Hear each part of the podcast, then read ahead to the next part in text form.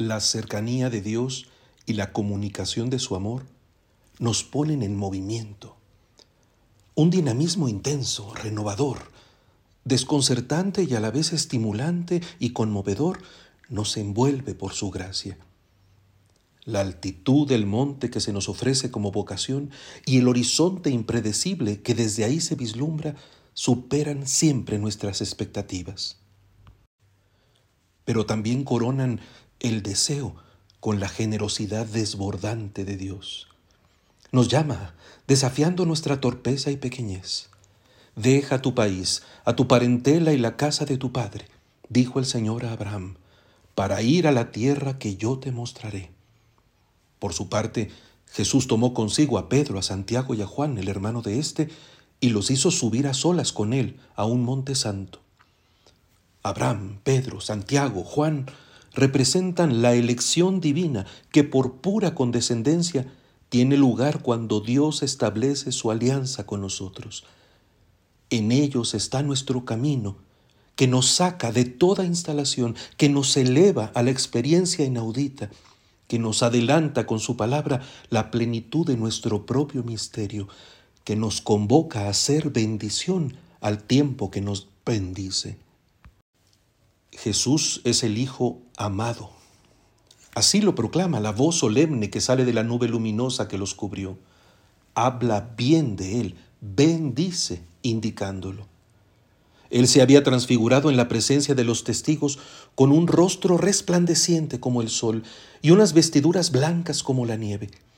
Y entonces se habían presentado ante ellos Moisés y Elías conversando con Jesús. Conversan la comunicación es múltiple. Por una parte se nos permite acceder a la voz divina que apuntaba a Jesús como el amado. Por otra, los testigos del pasado conversaban con Jesús. En verdad, ellos también recogían la tradición de experiencias de manifestación divina en la montaña. Moisés para recibir la ley, Elías para percibir el paso de Dios en la brisa suave hilvanando así la historia de la salvación, se nos presenta como un diálogo de amor que Dios decide establecer con el hombre, conmovedor en su benignidad, seguro en su expresión, discreto en su poder. La conversación adquirió entonces una densidad extraordinaria, que a la vez se volvió una sencilla instrucción. Presentado el Hijo amado, aquel en quien el Padre tiene sus complacencias en toda su belleza y majestad, se indica que hay que escucharlo.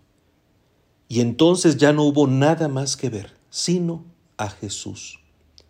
La singular experiencia de los discípulos se cierra en la orientación más simple, ver y escuchar a Jesús. Ahí se encuentra concentrado todo lo que Dios quiere decirnos y compartirnos, todo el diálogo de la salud, toda comunicación de su amor, en Él se sintetiza toda palabra que Dios quiere dirigirnos. En Él se despliega el designio de salvación en el que se cumple toda justicia. En Jesús, solo en Jesús. Dándonos la clave en Cristo de toda sabiduría, la cuaresma nos enseña también a madurar la experiencia. Él, mientras bajaban del monte, ordenó a los testigos no contar a nadie lo que habían visto hasta que el Hijo del Hombre resucitara de entre los muertos. Nuestro itinerario nos lleva en efecto a la Pascua. La deslumbrante escena que hoy se nos participa nos encamina a esa cúspide de todo amor, pero el camino que seguimos debe ayudarnos a madurarlo interiormente, a discernirlo, a disponer los sentidos a su percepción y el corazón a su penetración. También nosotros, como Pedro, Santiago y Juan, habremos de hablar, habremos de comunicar el don que hemos recibido con la fe. Pero es importante guardar silencio antes para afinar la palabra, para asimilar la experiencia, para garantizar que sea el mismo Espíritu del Señor quien nos ponga en sintonía con Él. Lo repetiremos con Pablo, con la iglesia, conforme lo integramos a la conciencia. Este don que Dios nos ha concedido por medio de Cristo Jesús desde toda la eternidad ahora se ha manifestado con la venida del mismo Cristo Jesús, nuestro Salvador, que destruyó la muerte y ha hecho brillar la luz de la vida y de la inmortalidad por medio del Evangelio. La bendición primigenia que escuchó Abraham como promesa al indicársele que saliera de su tierra, es la bendición que ahora ha alcanzado su plenitud en Cristo Jesús. Toda bendición, en efecto, nos ha llegado por su descendencia.